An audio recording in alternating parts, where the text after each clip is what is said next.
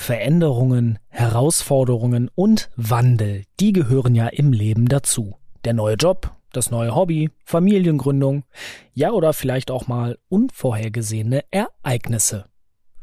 Wenn wir auf den Versicherungssektor schauen, dann brachte vor allem das vergangene Jahr ziemlich viele Veränderungen und Herausforderungen für die Branche mit sich. Flutkatastrophe, Corona-Krise, digitale Transformation sowieso, der Klimawandel, ja und letztlich auch der Wandel hin zu einer ökologisch und ökonomisch nachhaltigen Wirtschaft an sich. Was insgesamt überall durchklingt, Nachhaltigkeit ist nach der Digitalisierung das Megathema von morgen. Und das bringt so ein paar Anforderungen mit sich.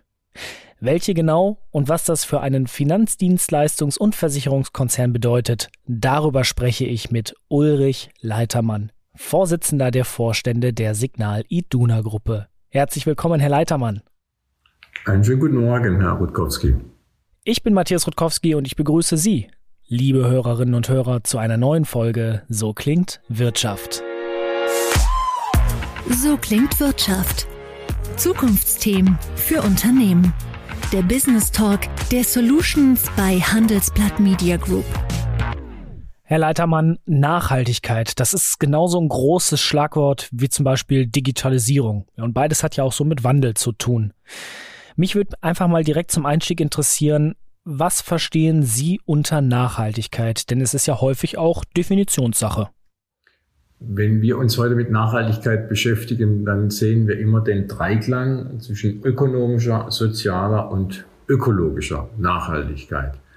Und äh, wenn man sich diesen Dreiklang ansieht, dann stellt man fest, dass nicht alles so ganz neu ist. Wir sind vor über 110 Jahren gegründet worden als Versicherungsverein auf Gegenseitigkeit von Handwerksmeistern und äh, Mittelständlern vor dem Hintergrund Hilfe zur Selbsthilfe. Also das ist natürlich auch eine Form von Nachhaltigkeit, nämlich im Hinblick auf Eigenvorsorge. Da ging es um Fragen rund um die Rentenversicherung, die Krankenversicherung. Das ist auch eine Form von Nachhaltigkeit. Dann die soziale Nachhaltigkeit, der zweite Aspekt dieses Dreiklangs. Auch äh, in der Unternehmenshistorie waren Mitarbeiterinnen und Mitarbeiter Sozialleistungen, äh, lange Betriebszugehörigkeitsthemen. Das ist ja auch Ausdruck von Nachhaltigkeit im sozialen Bereich. Und wenn wir heute über Nachhaltigkeit in der modernen Welt sprechen, dann meinen wir insbesondere die ökologische Nachhaltigkeit. Und die stellt natürlich neue Herausforderungen an die Unternehmen. Das ist, glaube ich, im Moment insgesamt auch äh, der gesellschaftliche Fokus. Also wenn ich Sie richtig verstehe, die ESG-Kriterien sind sozusagen seit Gründung der Signal Iduna Gruppe Teil Ihres Unternehmensverständnisses und Ihrer Unternehmensphilosophie. Äh, so ist es, wobei insbesondere das E bei ESG eben jetzt stärker im Fokus steht, äh, das Soziale und, und die Governance, wie wir heute sagen würden, also die Unternehmensphilosophie, die war schon immer von Nachhaltigkeit äh, geprägt. Aber heute legen wir insbesondere bei den ESG-Kriterien auf das E besonders großen Wert und da ist ja nun auch einiges an Regulierung schon unterwegs gebracht. Ja, Stichwort Unternehmensphilosophie und ESG-Kriterien. Wie sieht das jetzt konkret bei Ihnen in der Signal Iduna Gruppe aus? Was heißt das für Ihre Nachhaltigkeitsstrategie? Wir orientieren uns natürlich an den ESG-Kriterien und wir haben im Rahmen der Nachhaltigkeitsstrategie, die wir vor über eineinhalb Jahren hier für unsere Signal Iduna Gruppe entwickelt haben, an sieben Handlungsfeldern äh, orientiert. Und diese äh, sieben Handlungsfelder sind für uns Handlungsmaxime.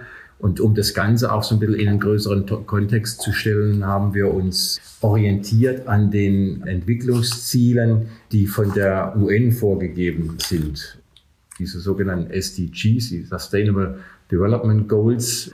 Und dabei auch uns orientiert daran, welche dieser Ziele sind für uns als Unternehmensgruppe, als Signal Iduna Gruppe auch tatsächlich verfolgbar und auch ähm, authentisch verfolgbar. Was heißt das genau? Also um ein Beispiel zu nennen, die Armut in der Welt, die werden wir als Signal Iduna Gruppe nicht wirklich in irgendeiner Form äh, beeinträchtigen und beeinflussen können im positiven Sinne. Und so sind wir diese 17 Ziele durchgegangen und haben uns dann auf elf verständigt, die wir fünf Handlungsfeldern zuordnen. Haben Sie da ein Beispiel für unsere Hörerinnen und Hörer? Das Thema aktiver Klima- und Ressourcenschutz Und dort geht es eben auch um Klimaneutralität, es geht um Emissionen, es geht um Ressourcenverbrauch, um nachhaltige äh, Reduzierung von Ressourcenverbrauch und von Emissionen. Äh, und so sind wir vorgegangen in den Handlungsfeldern und haben die SDGs entsprechend zugeordnet. Und daraus ist dann unsere Nachhaltigkeitsstrategie entstanden. Und, und bei dem Thema Klimaneutralität vielleicht zu bleiben, dort haben wir uns dann im Rahmen unserer Handlungsfelder auch dazu entschieden, klimaneutral für unser Unternehmen bis 2025 herzustellen. Also insbesondere solche Themen wie Bezug von Ökostrom und dann natürlich auch Reduzierung von Papier- und Wasserverbrauch, was bei einem großen Versicherungskonzern natürlich durchaus auch immer ein Thema ist.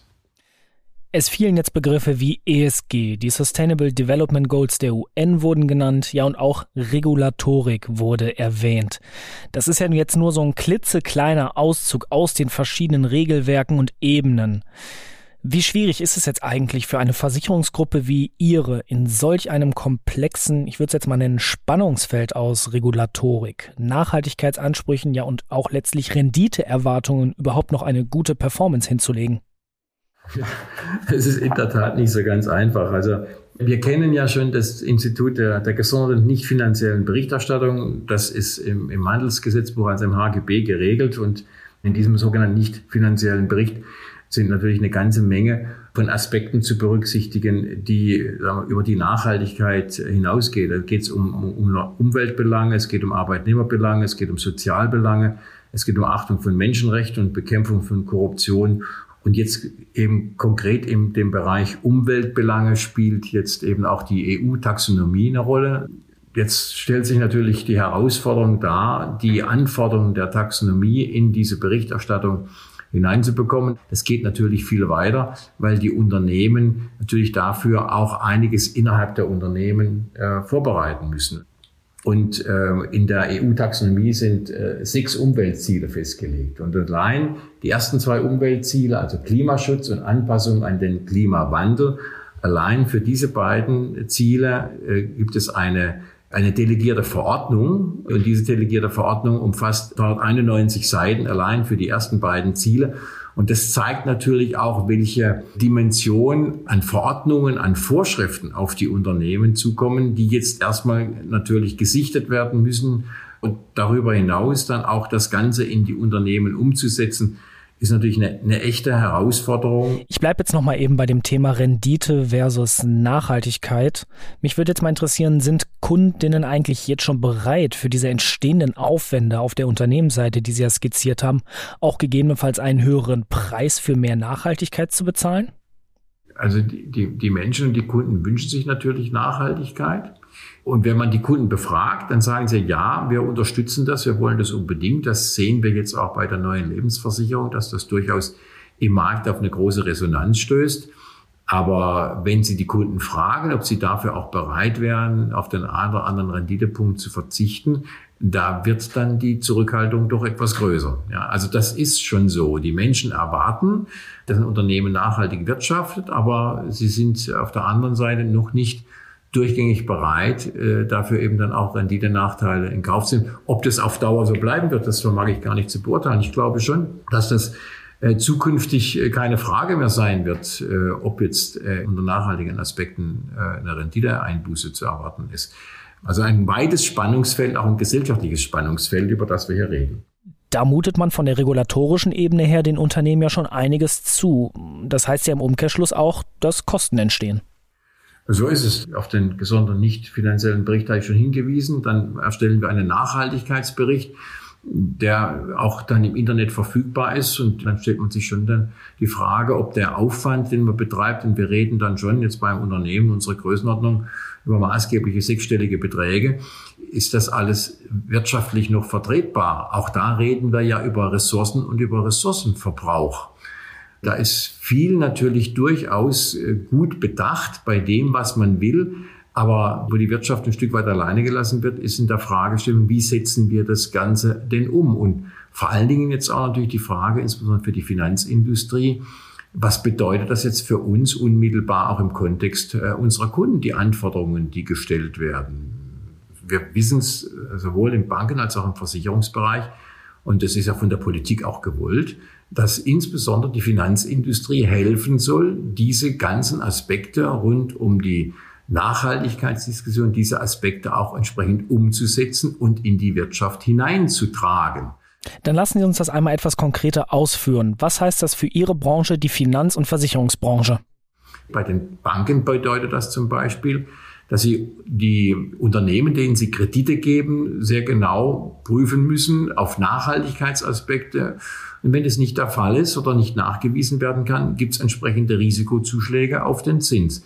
Im Versicherungsbereich laufen wir durchaus Gefahr, dass wir bestimmte Risiken nicht mehr versichern dürfen. Also wir versichern ja heute schon keine Rüstungsindustrie mehr.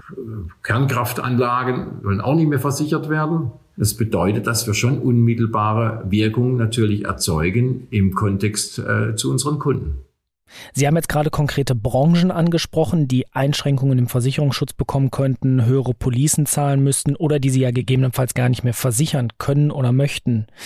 Das bedeutet aber auch dann im Umkehrschluss für Ihre Versicherungsgruppe drastische Einschnitte im Geschäftsmodell, oder? Ja, das ist richtig. Also da sind wir jetzt nicht genau in dem Spannungsfeld. Auf der einen Seite wollen wir bestimmte äh, Branchen eben nicht mehr, äh, nicht mehr fördern. Auf der anderen Seite ergibt sich jetzt aber vor dem Hintergrund der aktuellen Konfliktsituation durchaus ein Spannungsfeld.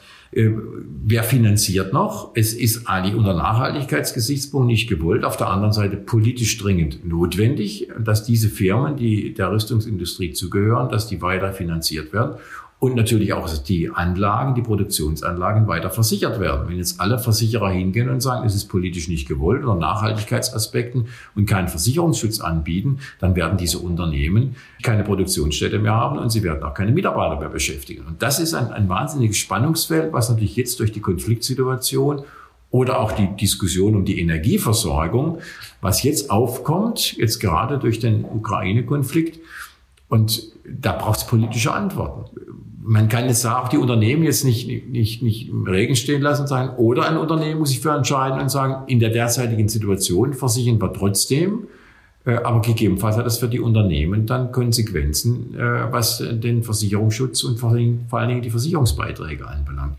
Wir haben jetzt schon eine ganze Menge thematisiert, was den Ist-Zustand betrifft, aber jetzt werfen wir mal einen Blick nach vorne. Wie stellen Sie, und damit meine ich jetzt die Signal Iduna Gruppe, in solch einer Gemengelage sich zukunftsfähig auf? Denn wenn wir ja über Nachhaltigkeit reden, dann reden wir ja auch über die Zukunft von morgen.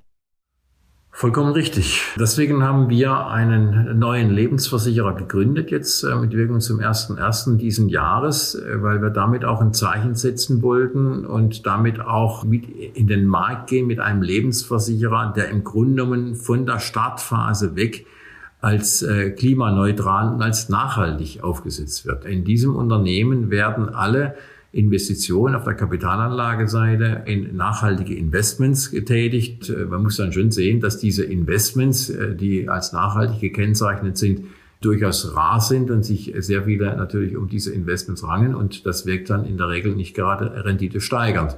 Und da sind wir wieder an dem Punkt, wo dann natürlich auch der Kunde ein Stück weit mitspielen muss, das akzeptiert, dass er dann zwar eine nachhaltige Anlage hat, jetzt sind wir im Lebensversicherungsbereich, dass die Lebensversicherung nachhaltig anlegt, aber gegebenenfalls auch an der anderen Stelle bereit ist, eine gewisse Renditeeinbuße hinzunehmen. Zumindest aktuell, mit Blick aktuell ist das so. Sie verbinden sozusagen in Ihrem neuen Lebensversicherer Ihr eigenes Selbstverständnis bei der Signal Iduna mit eben den neuen Markt- und Regulatorikanforderungen. Genau. Und, und darüber hinaus natürlich in der logischen Folge daraus natürlich auch für bestimmte Investments Ausschlusskriterien geschaffen haben. Ja. Was ist zum Beispiel so ein Ausschlusskriterium? Aktuell, äh, trotz der, der Beschlüsse in der EU, Kernkraftwerke. Also wir werden nicht in Kernkraft äh, investieren. Natürlich Kinderarbeit ist sowieso ausgeschlossen, Rüstungsindustrie ist auch ausgeschlossen. Das wird gegebenenfalls vor dem Hintergrund äh, des Ukraine-Konfliktes neu zu diskutieren sein. Für uns nicht. Also wir haben hier klare Ausschlusskriterien. Die haben sich noch nicht alle so gegeben. Ja, eine schöne Aussage. Mich würde abschließend jetzt einmal interessieren, was ist Ihr persönlicher Wunsch für die nachhaltige Wirtschaft von morgen? Also mein persönlicher Wunsch ist, dass wir aus den Diskussionen und aus dem sollte, müsste, könnte wegkommen und tatsächlich in die Umsetzung gehen, dass wir es wirklich tun Das wird sicherlich an vielen Stellen auch äh, schmerzhafte Folgen haben. Äh, man muss einfach von den Menschen auch, auch erwarten, dass sie selbst auch dann zu Einschränkungen bereit sind, damit es wirklich zu einer deutlichen Verbesserung kommt. Wir dürfen nicht immer nur über die Klimaziele reden, sondern wir müssen tatsächlich auch äh, das umsetzen und das tun. Und das nee, haben wir uns für unser Unternehmen fest vorgenommen, weil wir uns der Verpflichtung der nachfolgenden Generation äh, bewusst sind. Wir reden ja nicht nur über Nachhaltigkeit und Generationengerechtigkeit in unseren Finanzierungsfragen in der Krankenversicherung und in der, in der Lebensversicherung, sondern äh, wir reden natürlich auch über Nachhaltigkeit und Generationengerechtigkeit und Enkelfähigkeit, wenn es um die Umwelt geht. Und insofern haben wir da eine große Verpflichtung gegenüber unseren Kindern und Enkeln. Und der müssen wir gerecht werden, deswegen müssen wir tun. Wir müssen machen. Also weniger reden und mehr tun, aber mit einem realistischen Blick. Exakt. Das ist doch mal ein schönes Schlusswort. Ich sage danke fürs Gespräch an Ulrich Leitermann von der Signali Duna Gruppe. Herzlichen Dank für diese spannenden Einblicke in Ihr Unternehmen, in Ihre Strategie und vor allem, wie Sie sozusagen auf die neuen Nachhaltigkeitsanforderungen im Markt reagieren. Sehr gerne. Vielen Dank für das Gespräch. Und wir, liebe Hörerinnen und Hörer, wir hören uns kommende Woche wieder zu einer neuen Folge. So klingt Wirtschaft. So klingt Wirtschaft. Der Business Talk der Solutions bei Handelsblatt Media Group. Jede Woche, überall, wo es Podcasts gibt.